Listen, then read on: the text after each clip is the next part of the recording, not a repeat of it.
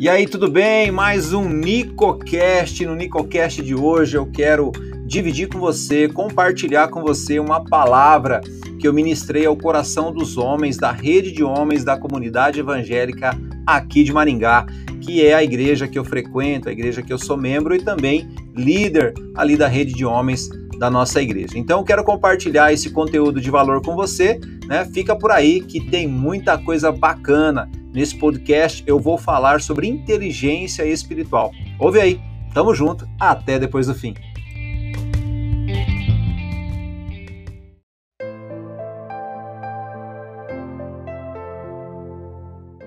E o Espírito Santo falou. É, esses homens não têm ideia, né? Quando eles aparecem online aqui para orar. E hoje eles estão, eles não aparecem presenciais para orar, mas eles estão dentro das suas casas Abraão construiu quatro altares. Deixa eu te falar o que está acontecendo. Quando você se levanta de manhã para orar online, aí na sua casa, você acabou de levantar um altar dentro da sua casa de oração. O Espírito Santo acabou de falar isso. Você acabou de é, levantar um altar dentro da sua casa. E isso é a coisa mais linda do mundo. Amém? Glória a Deus. Hoje quem prega é o Nicola o menor lá da casa de Davi, o fiotinho, entendeu? O altar aqui, ele tá meio lambuzado de óleo. Tem uns caras que vêm pregar aqui que deixa meio escorregadio, entendeu? Mas a gente vai dar conta desse negócio aí. Bom, nós estamos falando aí, né, de Efésios 4, 24, e eu quero ler um pouquinho antes para a gente poder trabalhar esse texto no dia de hoje. Bom, palavra de Deus lá em Efésios, é, a partir do 17, tá? Se eu for dar um tema para minha mensagem, eu vou chamar ela de Chega da Velha Vida. Deu, né? Deu da Velha Vida. Diz assim: Assim eu lhes digo, e no Senhor eu insisto, que não vivam mais como os gentios que vivem na futilidade dos seus pensamentos. Eles estão obscurecidos no entendimento e separados da vida de Deus por causa da ignorância que estão, devido ao endurecimento dos seus corações. Tendo perdido total sensibilidade, eles se entregaram à depravação, cometendo com avidez toda espécie de impureza. Todavia, não foi assim que vocês aprenderam de Cristo. De fato, vocês ouviram falar dele e nele foram ensinados de acordo com a verdade que está em Jesus. Quanto à antiga maneira de viver, vocês foram ensinados a despir-se do velho homem que se corrompem por desejos enganosos, a serem renovados no modo de pensar e a revestir-se do novo homem. Foi o que Denilson pregou, né? Criado para ser semelhante a Deus em justiça e em santidade provenientes da verdade. E aí ele vai continuar. Mas isso não é vida, né? Ele vai falar aqui no 24. Agora é hora de ter um estilo de vida totalmente novo, zerado, uma vida planejada por Deus, renovada a partir de dentro, uma vida que muda para melhor a conduta de vocês e que faz o caráter de Deus tornar-se realidade em nossa vida. É isso que ele está dizendo. Isso não é vida, gente. Essa vida que vocês estão vivendo não é, não é isso que vocês aprenderam de Cristo. E ele fala: Eu quero acreditar que vocês foram muito bem instruídos na verdade. Qual a verdade? A de Jesus Cristo. Aí você fala, ah, mas eu não sabia.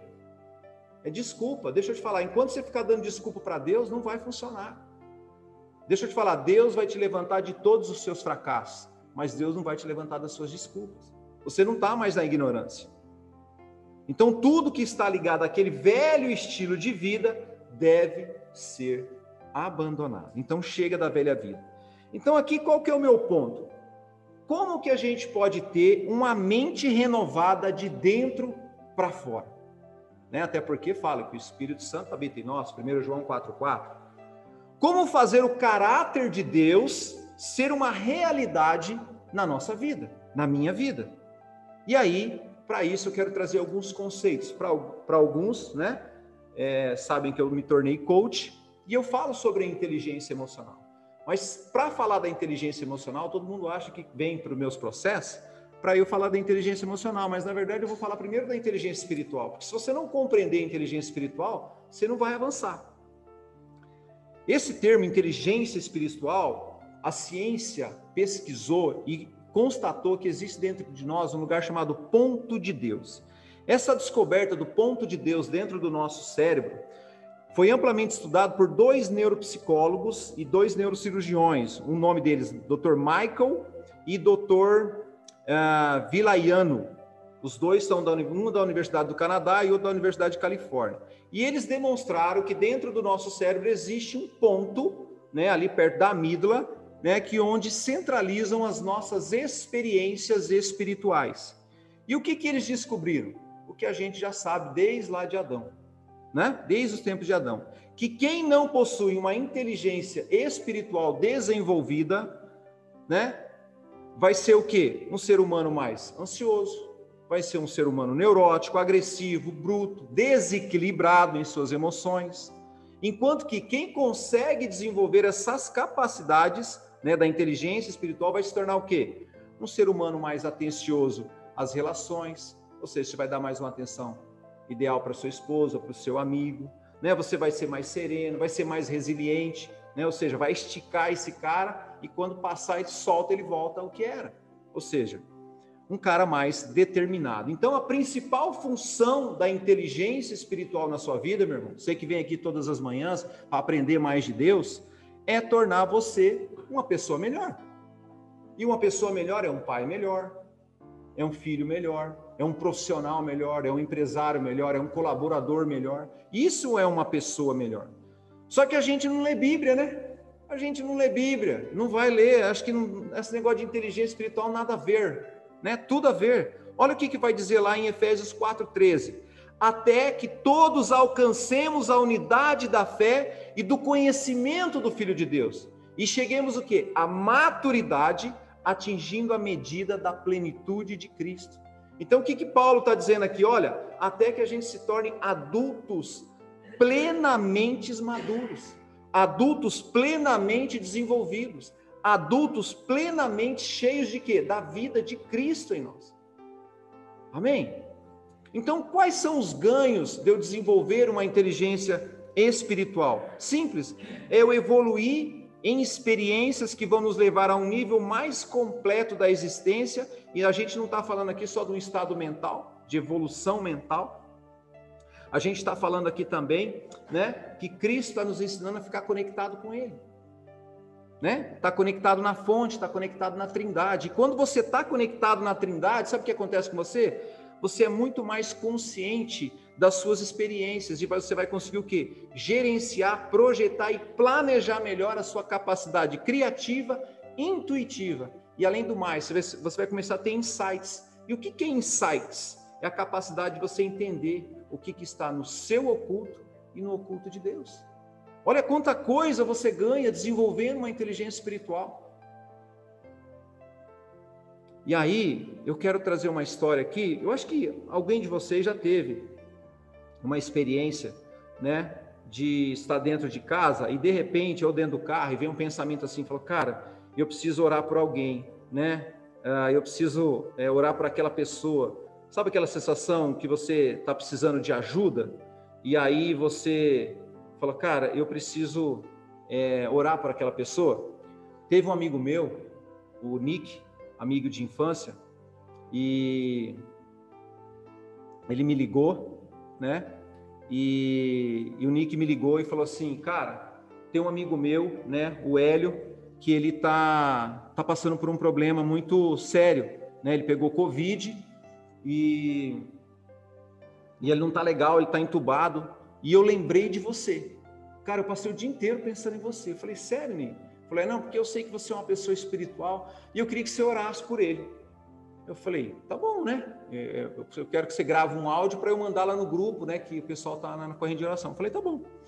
E aí, Denilson, o Espírito Santo me tomou de um jeito e eu comecei a orar, pastor, fervorosamente. Falei, Deus, o Senhor vai curar e tal, né? E vai fazer, você tem poder e as pessoas vão enxergar. E na hora que eu terminei de, de, de fazer oração, eu queria até excluir, né? Mas a oração foi, cara. E aí eu falei assim, Deus, o Senhor me ajuda aí. Porque se esse negócio não acontecer, eu vou passar vergonha. O Senhor não entendeu. E aí, cara, aconteceu algo muito doido, né? Eu orei, né, naquele dia, e aí ele me mandou esse áudio da menina.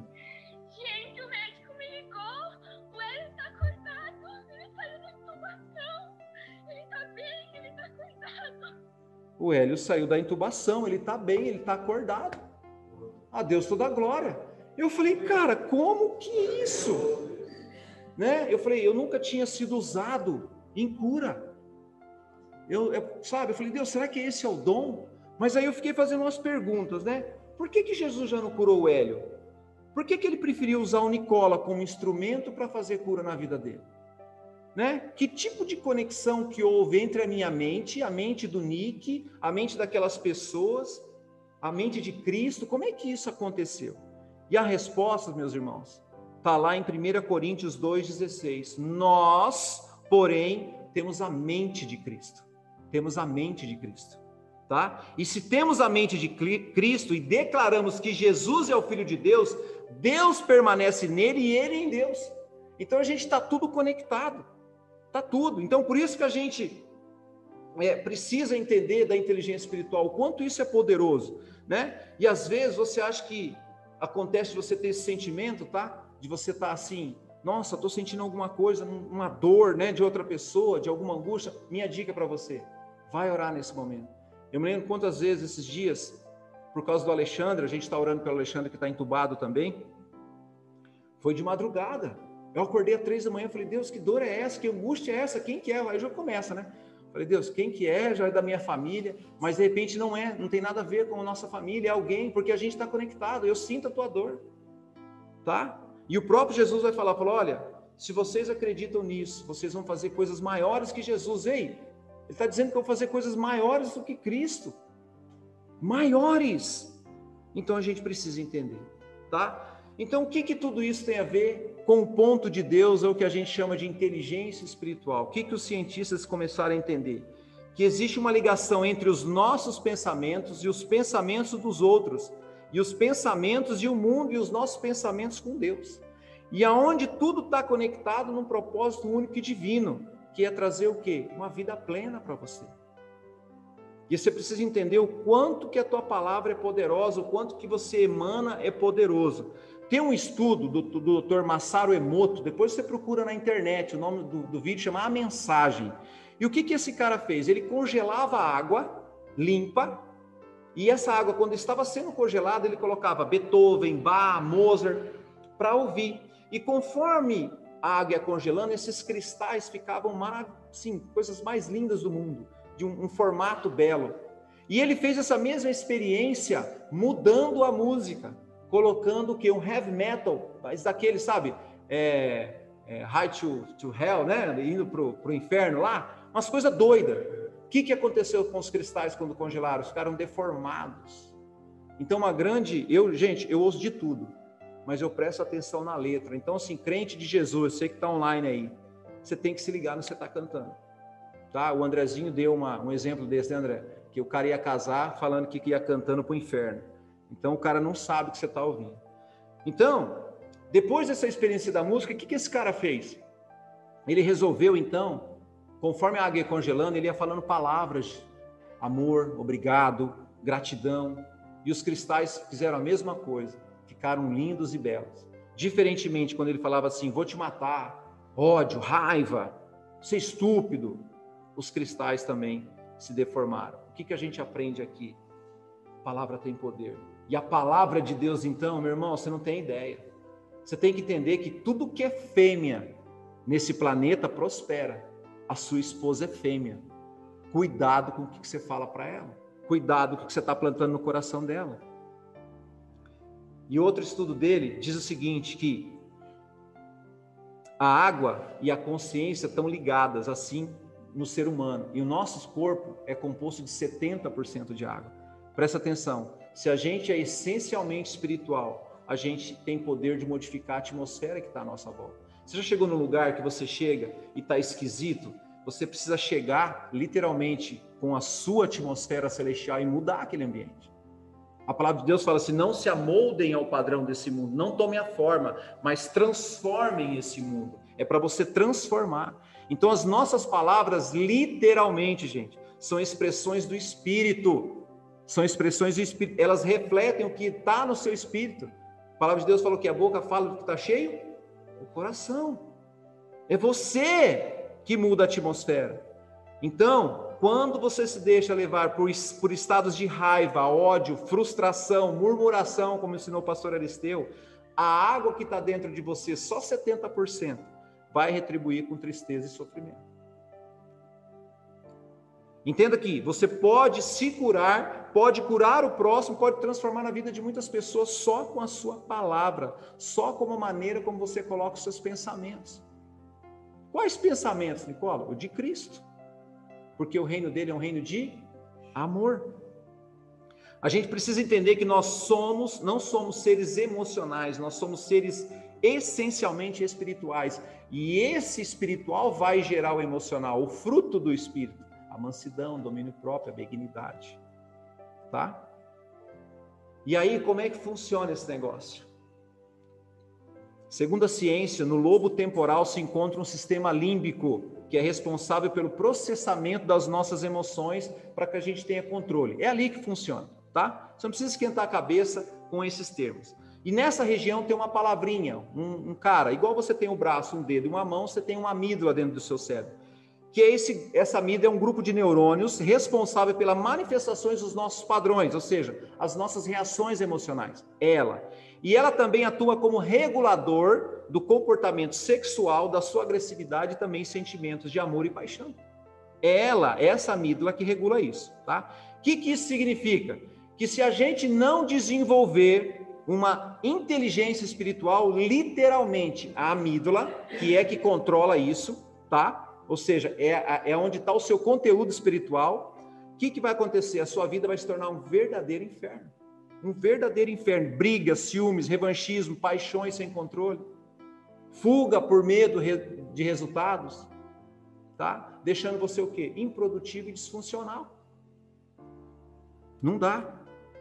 Então, quando a gente desenvolve a inteligência espiritual, todas as informações que a gente vivencia e aprende vai ser filtrada por uma percepção cheia de sentido, propósitos e valores. Por quê?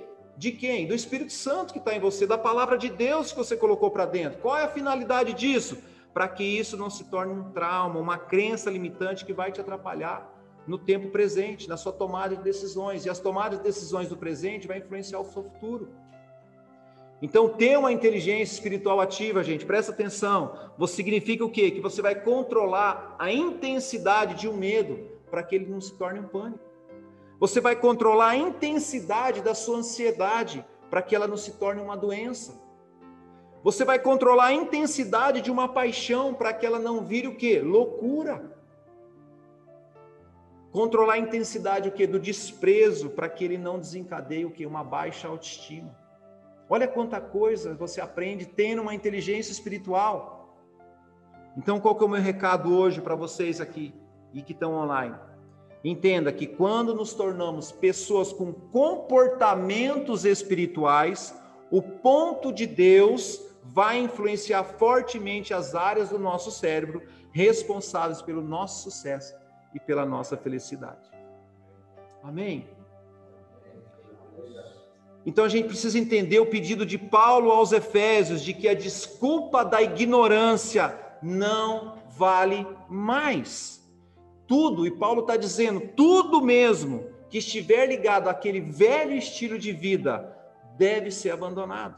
É pura podridão, é doideira total, saiam fora. Então, desenvolver uma inteligência espiritual vai refletir diretamente no seu mundo físico, alterando os cursos, definindo padrões e guiando comportamentos na direção do propósito divino que Deus tem para você. Glória a Deus. Aleluia.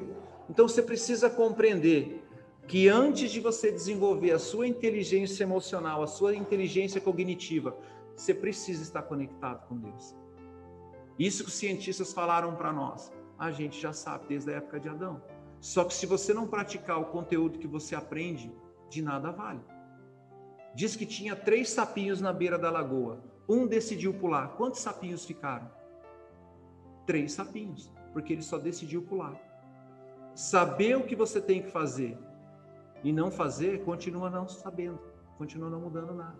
Então você precisa entrar em ação. Vamos ficar em pé para a gente orar? Glória a Deus.